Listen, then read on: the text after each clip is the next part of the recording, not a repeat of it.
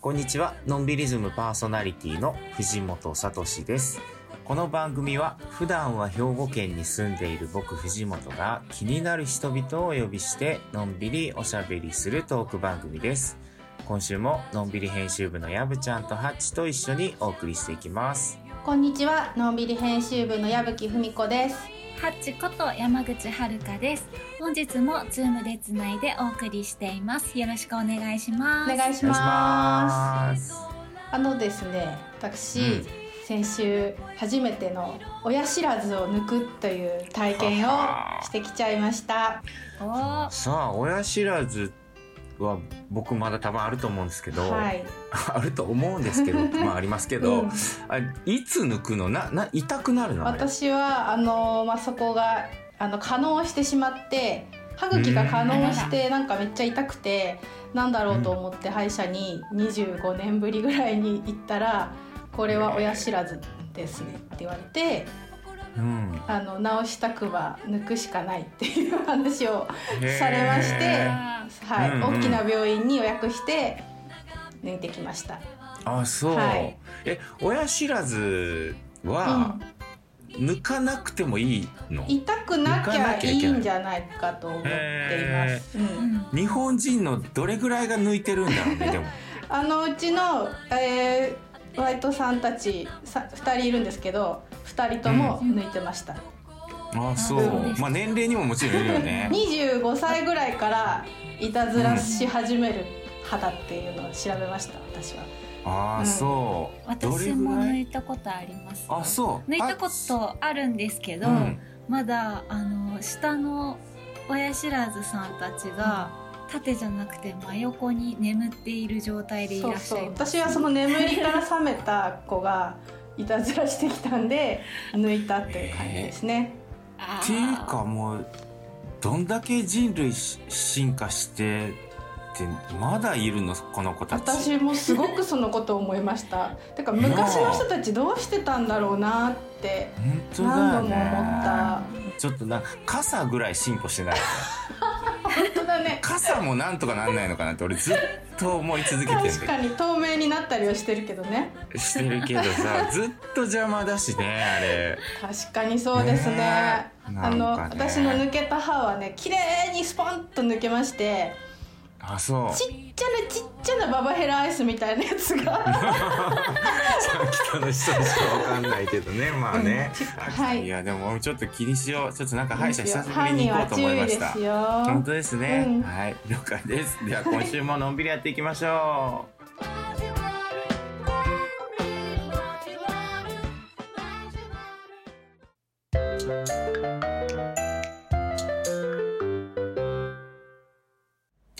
素敵なゲストをお招きしています。うはい本日のゲストは旅するおむすび屋の菅本かなさんですよろしくお願いしますお願いします。ではハッチプロフィールお願いしますはい。菅本かなさんは福岡県のご出身です。フリーランスで食に関わるイベント企画や PR、ライター、クラウドファンディングサポートなどを手掛けながら、2017年に旅するおむすび屋を立ち上げ、現在おむすびを通してその土地の食文化を紐解いていく書籍を制作すべく全国47都道府県のおむすびを取材中です。はいということでかなさんよろしくお願いしますよよろしくお願いします。すごいですね。旅するおむすび屋。へええもともとこれはやぶちゃんとかなさんが出会ったの？秋田で。そうなんです。先日ね秋田にいらしていて、ちょっとご縁があって私もあの秋田のおむすびといえばかな。秋田の食文化が、あのうん。はっきり色濃くある場所をいくつかご案内してきたっていう感じです。へえなるほど。そうなんです。アテンドしていただきました。はい。楽しかったですね。え最高でしたね。そもそもこのじゃあ、まあ一応ねプロフィールで少し若干触れてはもらったんですけどこの旅するおむすび屋っていうのが何なのかっていうのをちょっと説明いただいていいですか？はい、ありがとうございます。旅するおむすび屋はですね、5年前から立ち上げたものになるんですけれども、もともとは食育のワークショップだったりとか、いろいろ学校に行かせていただいて、子どもたちと一緒におむすびを結びながら、その土地の食の魅力っていうのをおむすびを通して一緒にこう探して、一緒にこう発信するっていうようなことをやらせてもらったりですとか、あとですねあの先ほどちょっとお話しいただいたんですけれども去年から47都道府県全部の県を回らせてもらってその地域のおむすびを私が学ばせてもらってそれをまとめた本にするっていう企画が始まっておりまして今ちょうど折り返しもうすぐ折り返しっていう22道府県かな、うん。行かせてもらっているんですけれどもはい。今2なるほど。年ほどかけてそういうプロジェクトをやっております。うーん。もともとはなんかそういうこうそういう食育的なワークショップイベントみたいなところからはいこれはちょっといいぞっていう感じがなんかかなさんの中にあったってことなんですね。そうですねあのもともとはこう食べる楽しさとか喜びっていうのを皆さんとこう共有できていったらいいなっていうことと、まあ、ハードル低く地域の食文化だったりとかっていうのを私も学びながら皆さんと共有するっていうことができればいいなっていうふうに思っている中でおむすびってこう誰でも結べて誰でも食べられてでどの地域も関われるっていうのがすごく素敵だなっていうのをもともと思ってはいたんですけれども実際にこう全国そのイベントごとで回り始めた時に改めてあおむすびって本当にいろいろなんかこれを通していろんなこう地域の価値に気づけるかもしれないっていうのにだんだんだんだんこうさらに実感し始めていて実際こうやってみるともう子供からおじいちゃんおばあちゃんまでなんかいろんな方に教えていただけるっていうのがすごく面白くって、こう飾らない地域の魅力っていうのがおむすびを通して見えてきたのが、はい、私にとっての気づきでした。なるほど。今僕もなんか思わずおにぎりって言っちゃったんですけど、おにぎりとおむすびってなんかこう、違いというか、あえおむすびって言ってることにはやっぱ意味があるんですか、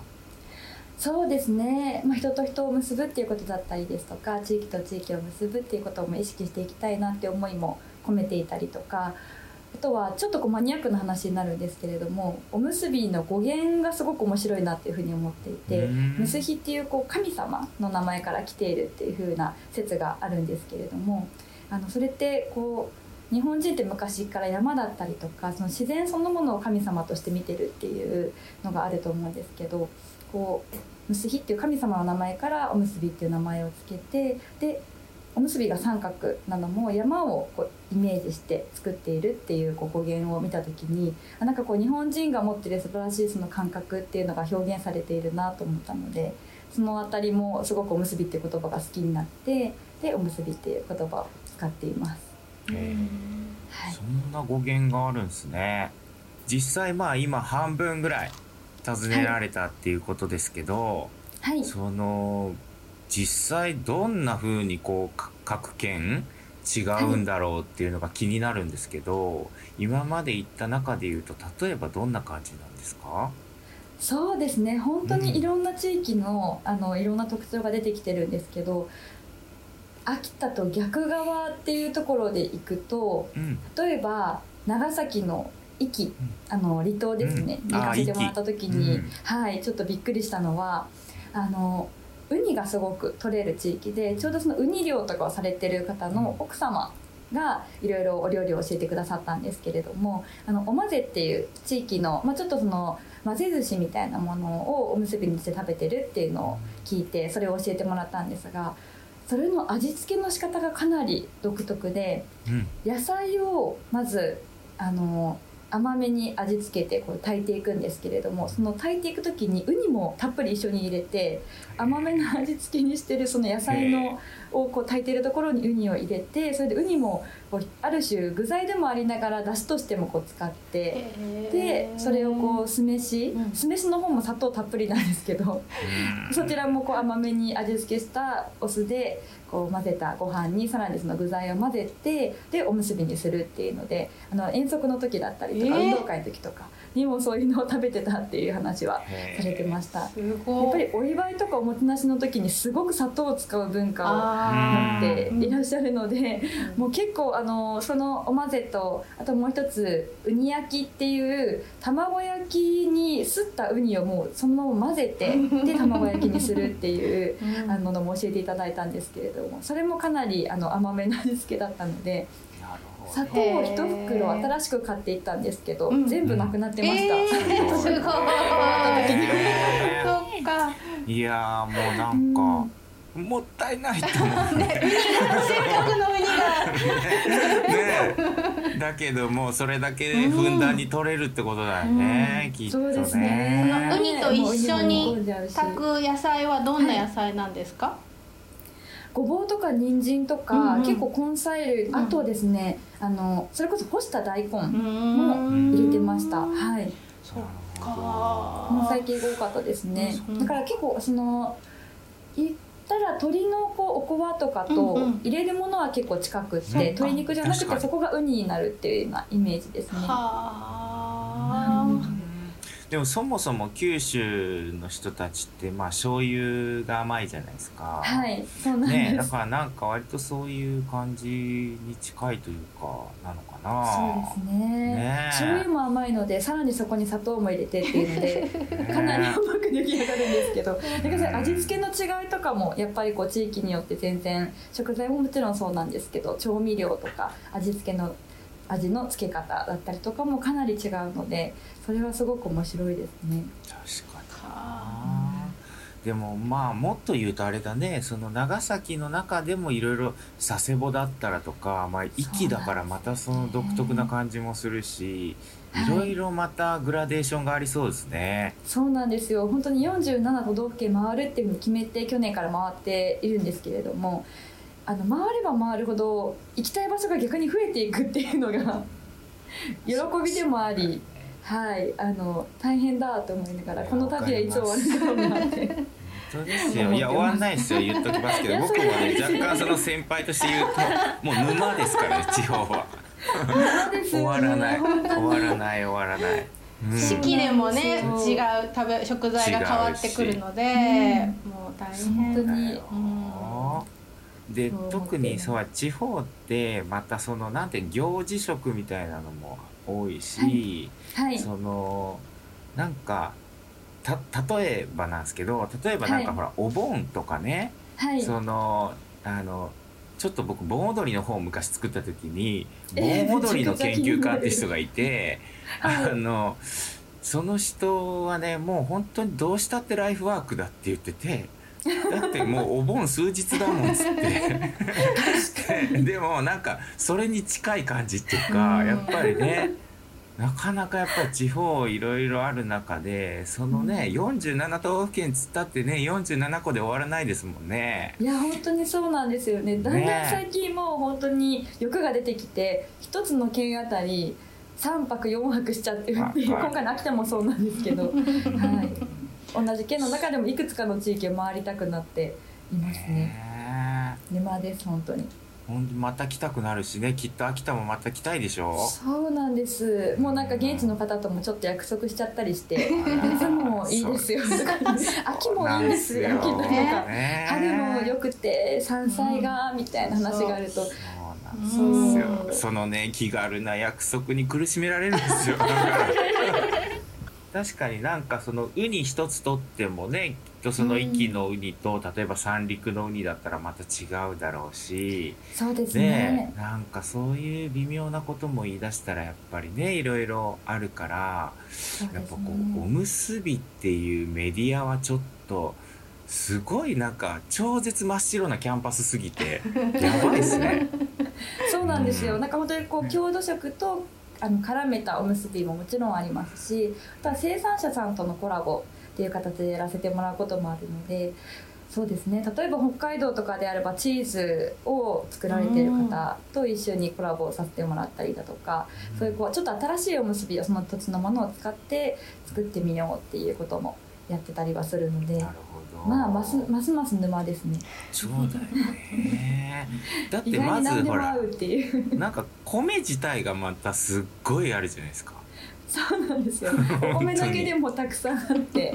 でお米自体の包容力がすごい高いので何でもこう包み込んでしまうっていうのでもういくらでも何パターンでも作れちゃうっていうのが楽しくもあり、はい。うん大変でもありっていうところですね。ね えいやもうこれは覚悟した方がいいです。よすごいとこに突っ込んじゃいました終よわりがないなっていう終わりがない。絶対終わらないと思う。なるほどな、うん。ちなみにあの、はい。秋田はどんな場所に行ったんですか？はい、あの本当にいろいろ行かせていただいたんですけれども一緒におむすびを結ばせてもらったのはあの八峰町のしょっつるを作られている日和会っていうところのお母さんたちに実際にそのしょしょっつるを作られている現場を見せていただいてでそのしょっつるを使って焼きおむすびをさせてもらったりだとかすごい美味しかったです、うん。であの周りに岩のりを地元で採れた岩のりをちょっと炙って巻いてっていうこともしてくださったので本当に地元のおむすびっていうのを一緒にさせてもらったりだとかだとか。あと横手の方は麹文化がすごくあるということでその麹だったり発酵食を使ったおむすびっていうのを、はい、あのご一緒させてもらいました。なるほど。しょっつるとかもう匂いすごかったんじゃないですか？そうですね。最初その工場っていうんですかねしょっつるを作られている、まあ、小さなあの小屋みたいなところがあったんですけどそこに入った時はおおってなりましたけど、ね 俺も無理無理ってなりそう。マスクつけてるのに あのしっかり匂いがするので。ねでも1時間ぐらいいるとだんだんそれが当たり前の香りになってくるのがまたすごいなと思って。すごいなんか僕もいろいろこう旅してて思うんですけどなんかこう47ってまあある意味で分かりやすいじゃないですか、うん。その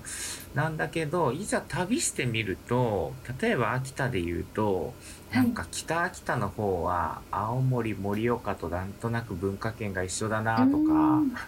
あの秋田も南の仁賀穂とか由利本荘まあ仁賀穂かなとか行くと特にこう山形の庄内文化だなとか、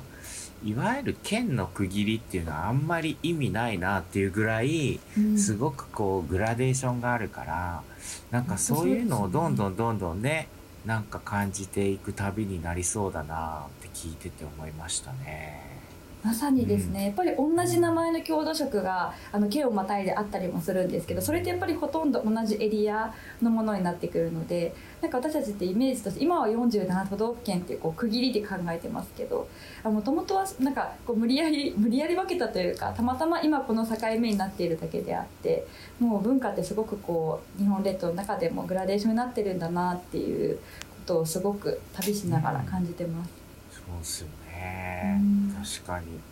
なんか本当こうねいわゆるこうお役所さん的なお仕事を僕もすることが多いからそうするとね、結構それはそれでこの街の中の人とかなんかうん。そういう区切りみたいなものが、まあかえっていいお題になってあのいい時もあるんですけどなんか普通に旅してるってやっぱそこの境目ってあんまね関係ないからだからこそなんかねどんどんこう逆に47で行ったつもりなのになんかすごくそこがこう境目がなくなっていくようななんかそんな一冊みたいなのができたらめちゃくちゃいいなって思いました。ありがとうございます。そうですね。そのなんかグラデーションの感じ、あ意外とこことここって似てるんだみたいなところとかも面白いポイントになるかなっていうふうに思うので、そんなことも表現していけるように頑張ります。いやーすごい本当実際行くってすごいことだからねまだまだ半ばですもんねでもね。そうですね。ようやく半分来たかっていうところなんですけど。本当にこれでもいつ終わる予定なんですか一応。一応去年の6月ぐらいから本格的にこう回り始めても20に来れてるのでおそらく今年中には回り終えられるかなとは思ってるんですけど私がこう寄り道だったりとか何度も同じ場所に繰り返し行かなければ 秋田には多分今年中には3回ぐらい来てもらわないといけないのでちょっと難しいかもしれないですね。っていうことをね各地で言われるんだよね。そうですね本当に。やっぱね菅本さんねすごい人懐っこいっていうかあうんのしょっつるのおばちゃんたちも人見知りな可のにまずあ一緒にねおむすび握ってるともう、あのす孫のようにみんな可愛くなっちゃって どこ行ってもそういう感じになって若い人たちももうみんな虜になっていってるしなんかね引きつける力があるなと思って大変だわこれは。本当に。おにぎりアイドル。多分無理じ無理じゃないかな今年中は。いや無理ですかね。ちょっとごめんなさい。って皆さんに言いながら。全国が引き止めちゃういやーすごい。途中で発信したりはしてないんですか？その道中を。はい道中発信していてそれこそツイッターだったりですとか、インスタグラムだったりですとかインスタグラムの方は基本的にもう全都道府県カメラマンさんに今ついてきていただいてるんですけれどもあはい、その写真を載せさせてもらっているのでぜひ途中経過をご覧になっていただければと思います。それは要チェックですね。それもじゃあ旅するおむすび屋でこう検索すると出てくる感じですか、そうですね。旅するおむすび屋だったり菅本かなというふうに調べていただいても出てくるかなと思います。は。マジで見たいわ、うん。よありがとうございます。ねえ。なるほどな。なんかそのまあね行く前に、まあ、なんとなくこう、おむすびっていうものから立ち上がってね。で、でもやっぱそもそもだからすごく食文化に興味があってこういうことを始められたと思うんですけど、はい。結果今まあ半ばとはいえなんかはい。旅をしてみて分かったこととか、はい。なんか変化したことって何かあったりしますか？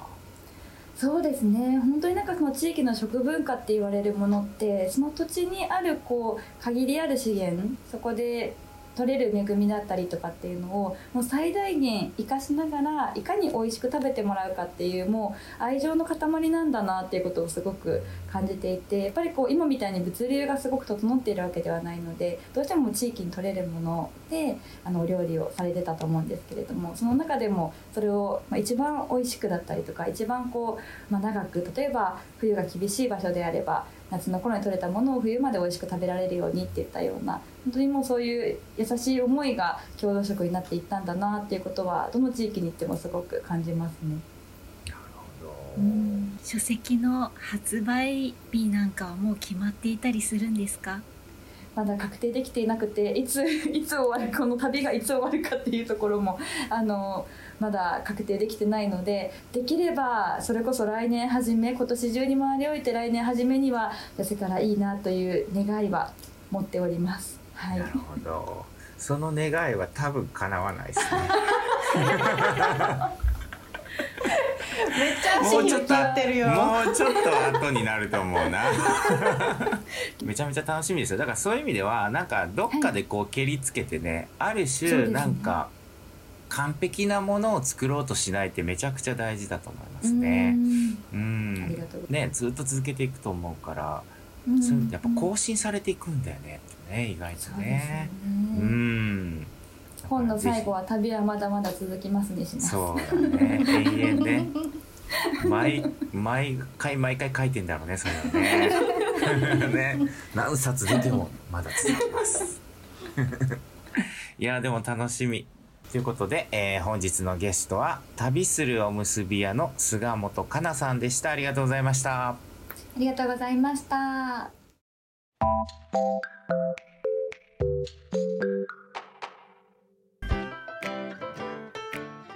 あっという間にお別れの時間です。のんびりズムでは皆さんからのメールをお待ちしています。info アットマークのんびり .net